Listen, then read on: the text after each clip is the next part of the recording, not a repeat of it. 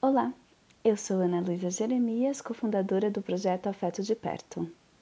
Projeto esse que tem como objetivo apoiar crianças e adultos no acolhimento da diversidade através de livros infantis.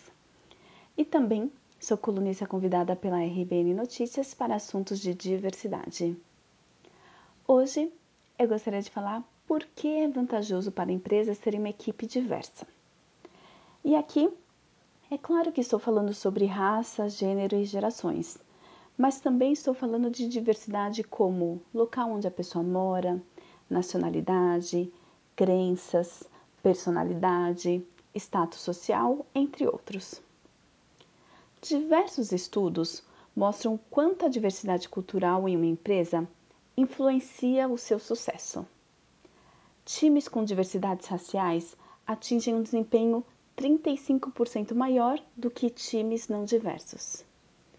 Times em que a quantidade de mulheres e homens são iguais ganham 41% mais 60%. Empresas que têm diversidade e inclusão se tornam mais inovadoras e criativas.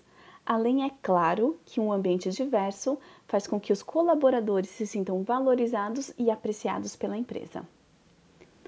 Porém, quando falamos sobre contratar pessoas diversas para empresas, não é simplesmente recrutar um pequeno número de pessoas de grupos subrepresentados para dar aparência de igualdade.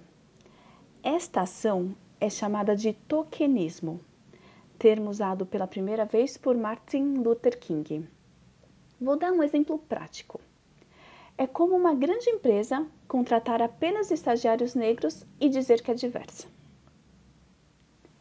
Contratar pessoas dessa maneira é tão prejudicial para a minoridade quanto para a empresa. Pois, quando a maior parte dos colaboradores de uma determinada instituição possuem um certo perfil e são contratados funcionários diferentes apenas para aumentar a diversidade, é formado um isolamento involuntário. Portanto, finalizo dizendo que diversidade sem inclusão não surgem os efeitos desejados. As empresas precisam ter um conjunto de ações afirmativas que envolvam práticas e políticas de RH, de comunicação, de gestão, de pessoas e uma liderança engajada, proporcionando ações de treinamento e conscientização.